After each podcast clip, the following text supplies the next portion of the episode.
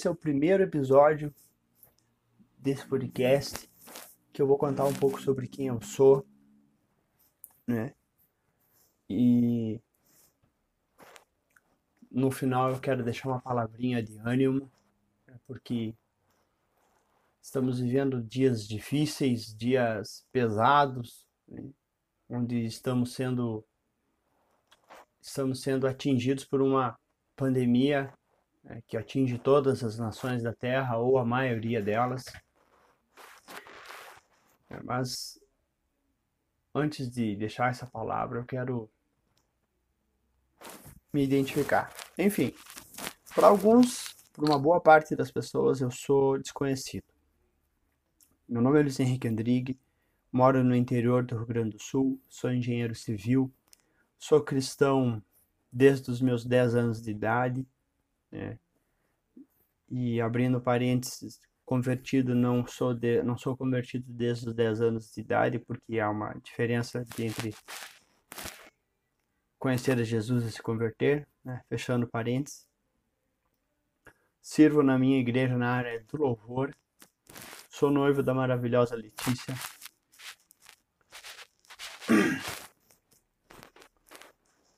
Não sei se já falei antes, mas eu sou o mais novo de uma família de seis filhos. Né? E sou um milagre. Realmente um milagre. Porque quando eu era pequeno, eu estive à beira da morte, mas Deus me salvou. E hoje eu estou aqui, né? Como você pode estar ouvindo, estou aqui contando sobre quem eu sou. Por que, que eu resolvi fazer esse podcast? Em primeiro lugar, não resolvi fazer isso para ficar famoso. Né? Se eu quisesse ficar famoso, eu ia pegar o meu violão, ia começar a produzir vídeos para o YouTube. Ia produzir vídeos para o YouTube com muita qualidade e ia investir nisso. Meu objetivo não é ficar famoso. Meu objetivo é compartilhar sobre, como eu disse no trailer anterior, sobre música, sobre literatura, sobre relacionamento, sobre trabalho, sobre cristianismo, sobre futebol e sobre um pouco sobre política. Talvez eu não fale muito sobre política, mas sobre os outros assuntos eu vou falar. E quem me conhece sabe que eu falo pra caramba, né? Mas nesse primeiro podcast eu quero ser um pouquinho mais ordenado para que não gere confusão em quem estiver me ouvindo.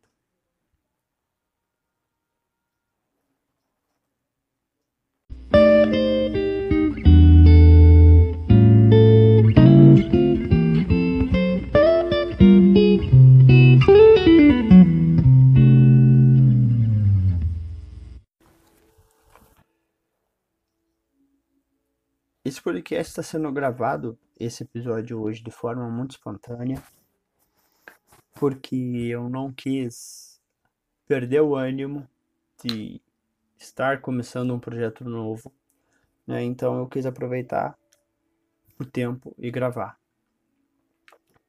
Então, quando esse podcast for publicado, agora que você está ouvindo, você vai ouvir ele como uma unidade, como inteiro, certo? Mas eu vou comparar esse episódio como um bolo de muitas camadas, né?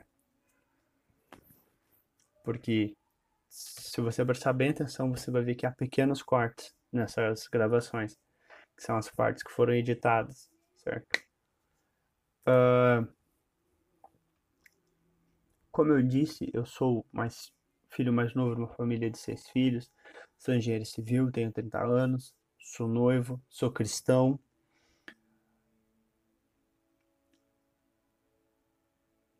E resolvi compartilhar sobre os assuntos que eu falei antes, porque há pessoas que não vão ouvir alguns podcasts famosos, né? Outras pessoas não vão me ouvir, mas vão ouvir esses famosos. Porque graças a Deus, com a internet, todos têm acesso a meios de divulgarem, de falarem, de serem ouvidos.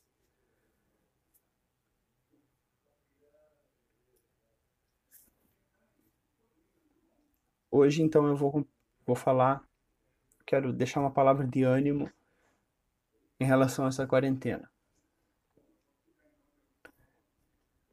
Eu fiquei 27 dias em casa, eu trabalho no setor público, fiquei 7, 27 dias em casa. Nesses 27 dias, como toda pessoa normal, tive picos de ansiedade, picos de extremamente extremo otimismo e nesses dias Deus falou muito comigo, né? E esses dias eu escutava uma ministração de Bob Sorge. E ele fazia uma rápida passagem do livro de Abacuque. E se você ler o livro de Abacuque, você vai ver que é um livro onde Deus, através do profeta Abacuque, traz uma palavra de julgamento sobre a Babilônia. E é uma palavra que retrata muita desolação. E no final ele fala das promessas do Senhor, sobre como o Senhor está no controle, sobre a garantia que o Senhor é de segurança e sustento para aqueles que o temem. E eu até ouvi essa mensagem do Bob, eu não tinha observado né, que o Senhor realmente está no controle. Alguém pode dizer assim, mas você como cristão não, não se ligou que Deus está no controle. Sim, eu me liguei, mas não tinha parado para analisar com calma, com paciência, para ver que Deus pode usar coisas ruins para trazer crescimento para a nossa vida. E nos levar a um lugar aonde Ele quer que nós estejamos, certo? Mas isso é assunto para uma um outro momento, né? Sobre o caminho do sofrimento, sobre aonde a dor pode nos levar, certo? Quero animar você que talvez esteja nesses dias desesperado, sem saber o que fazer, animar você a confiar no Senhor. Porque Deus, ele ainda está assentado num alto e sublime trono e ele controla todas as coisas que acontecem no universo. O universo é grande, mas Deus ainda tem controle sobre todas as coisas. Uh, eu não desconsidero que há outros interesses por trás de tudo que acontece na Terra, mas eu considero acima de tudo isso que Deus governa. Apesar da teimosia humana, apesar do pecado, apesar da existência de forças das trevas, Deus ainda está no controle. Certo? E cabe a mim e a você a colo colocar o nosso coração no lugar certo. Qual é o lugar certo? É a presença do Senhor, a presença de Deus para que nós estejamos guardados, protegidos nele, descansando. Ao final de Abacuque, o profeta ele diz que ainda que a, flor, ainda que a figueira não floresça, ainda que não haja fruto na vida, mesmo assim eu confiarei. Deixa eu achar uma Bíblia. Abacuque 3 diz assim: Ainda que a figueira não floresça, nem haja fruto na videira, o fruto da oliveira minta, os campos não produzam mantimento, não haja ovelhas no aprisco, nem gado nos currais. Todavia eu me alegro no Senhor, exulto no Deus da minha salvação. O Senhor é minha fortaleza, ele faz os meus pés como os da corça para que eu possa andar em lugares altos. Essa é a confiança que Deus quer que nós tenhamos em momentos de paz, de prosperidade, de boa saúde, onde as coisas andam muito bem, e em momentos como esse, onde nós não sabemos o que vai acontecer amanhã. Pode acontecer que amanhã alguém apareça com uma cura milagrosa para esse Covid-19, com uma solução para economia, uma solução para a política do Brasil, né? Porque se você acompanha o noticiário, você vai ver que a economia derreteu, temos uma crise sanitária e temos um governo derretendo. Mas ainda assim, Deus está no controle de todas as coisas.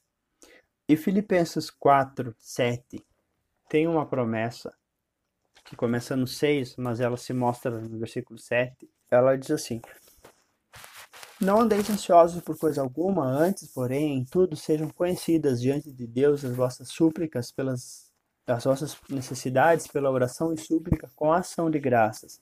E a paz de Deus, que excede todo entendimento, guardará o vosso coração e a vossa mente em Cristo Jesus. Essa é uma promessa de Deus para nós quando nós descansamos, quando nós colocamos o nosso coração no lugar certo, que é nele, suplicando pelo favor dele, suplicando pela ação dele nas nossas vidas, mas reconhecendo que ele está no controle, reconhecendo que todas as coisas vêm dele, certo? E uma última coisa que eu quero dizer, em Apocalipse, tem um trecho lá de Apocalipse ou melhor, alguns trechos que falam que as nossas orações elas são colhidas pelo Senhor. Deixa eu achar minhas anotações. Salmo 56:8 diz assim: que Deus observa atentamente cada movimento meu nas noites de insônia. Cada lágrima foi registrada em teu livro, cada dor transcrita em teus registros. Salmo 141, versículo 2 diz: Suba a tua presença a minha oração como incenso, e seja o erguer das minhas mãos como oferenda vespertina. Apocalipse 5:8 diz que há taças de ouro cheias de incenso, que são as orações dos santos. E Apocalipse 8:3 diz que um anjo pegou um incensário de ouro e foi lhe dado muito incenso para oferecer ao Senhor, como as orações de todos os santos. Então, as nossas orações, sejam em momentos de paz ou em momentos de luta, angústia, elas são colhidas por Deus, né? É como se nós estivéssemos dando uma oferta e realmente é uma oferta quando nós abrimos o nosso coração ao Senhor, nós ofertamos algo a ele, que é a nossa confiança, a, como dizem em Filipenses, com toda a oração e súplica. Quando nós suplicamos, nós estamos derramando o nosso coração diante do Senhor. E é muito reconfortante saber que Deus recolhe as nossas orações e, e guarda elas, sabe? Primeira, eu já tinha lido esses textos várias vezes na Bíblia. Não tinha prestado atenção, mas em junho do ano passado, estou vendo na minha anotação aqui, eu prestei atenção, porque isso me reconfortou muito e me, me animou muito a orar.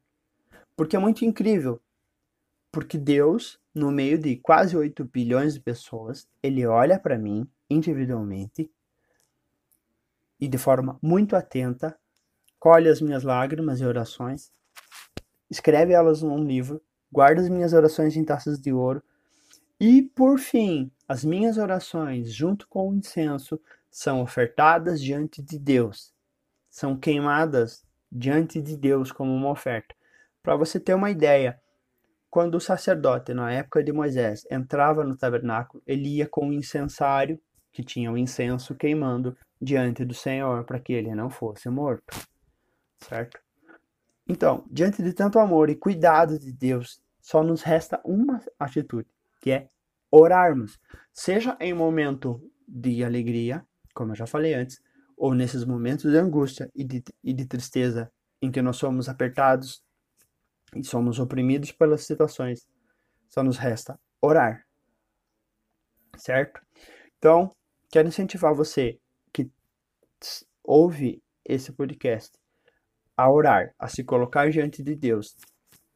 Independente se você saiba orar ou não. Apenas dobre seu joelho ou incline sua cabeça e fale com Deus. Abra o seu coração, seja sincero, porque ele vai ouvir você palavra de Deus diz que Deus está perto de quem tem o coração quebrantado, de quem tem o coração ferido. E esse tempo de calamidade, esse tempo de provação que estamos vivendo, ele fere o nosso coração mesmo que nós não tenhamos percebido. Então, que nós possamos nos dobrar diante do Senhor com o nosso coração ferido e nos deixarmos ser tocados por Ele e nos deixarmos ser tratados por Ele para que Deus conduza nosso coração ao lugar certo e nos encha com a sua graça, com o seu amor, com a sua glória. Então, por hoje era isso. Quero convidar você a interagir comigo nas minhas redes sociais, no Facebook Luiz Andrigue e no Instagram arroba Luiz Andrigue, né, como tem no perfil desse podcast, certo? Então tá, forte abraço, Deus abençoe, tchau!